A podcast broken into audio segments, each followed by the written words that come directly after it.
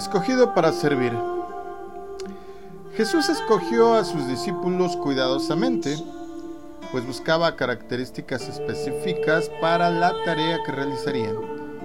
Sin embargo, se relacionó con diferentes grupos de personas. Así como tú y yo tenemos un círculo cercano de amistades, luego tenemos conocidos, simpatizantes, compañeros de trabajo, pues el Señor Jesús escogió a quienes habría de nombrar discípulos con sumo cuidado. Pero por un lado tenemos a las multitudes que representan esas miles de personas que vienen a la casa de Dios, que vienen a buscar de Dios los panes y los peces. Esto, pues, contrario a lo que he oído a muchas personas, es válido. Es correcto porque en realidad todos llegamos a Cristo por una necesidad. Muchos vinimos heridos, enfermos o con problemas. Jesús siempre, cuando estuvo entre nosotros, estaba presto para orar por la multitud, liberarla de ataduras, sanarlas y alimentarlas. El Evangelio de Juan capítulo 6, verso 2 dice, y le seguía gran multitud porque veían las señales que hacía en los enfermos. Pero, ¿qué pasó cuando fue a la cruz? El maestro no contó con ellos. Dentro de todos estos grupos de personas con los que se encontró Jesús, también hay otro de 70 a los que Jesús llamó y los designó porque tenían cualidades que los diferenciaban del resto. Por eso les dio autoridad sobre demonios y enfermedades. En sus corazones ya ardía la pasión por las almas y el reino de Dios.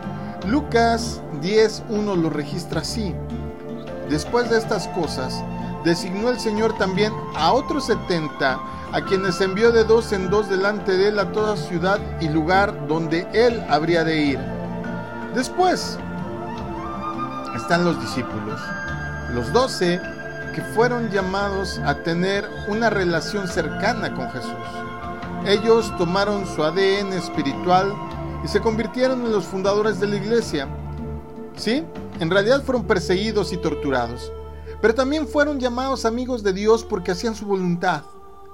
La obediencia y la sumisión son características notables de un discípulo. Jesús siempre ministraba a las multitudes y dentro de ellas encontraba discípulos, hombres y mujeres especiales que querían conocer al hacedor de los milagros más que a los milagros, contrario a lo que pasa hoy día.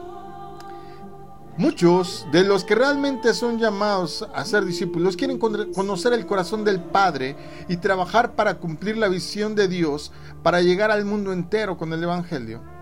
La multitud, como el primer grupo, como el más abundante, puede estar hoy, pero mañana pueden seguir su rumbo porque ya recibieron lo que buscaban.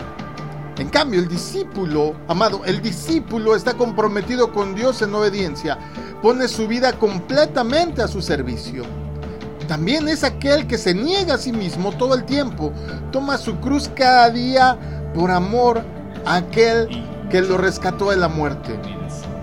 Hoy, hoy yo te invito a que seas un discípulo, elige ser un discípulo de Jesús. Recibirás una recompensa, pero no como la que pues esperaría cualquier asalariado o cualquiera que juega un juego de azar esperando un premio. La recompensa será el gozo. Y este será incomparable. No hay mayor felicidad para el ser humano que servir a Dios y estar en el centro de su perfecta voluntad. Solo con discípulos se puede edificar la obra de una manera grande, magnífica. Solo con discípulos se puede llegar a cumplir el mandato del Padre.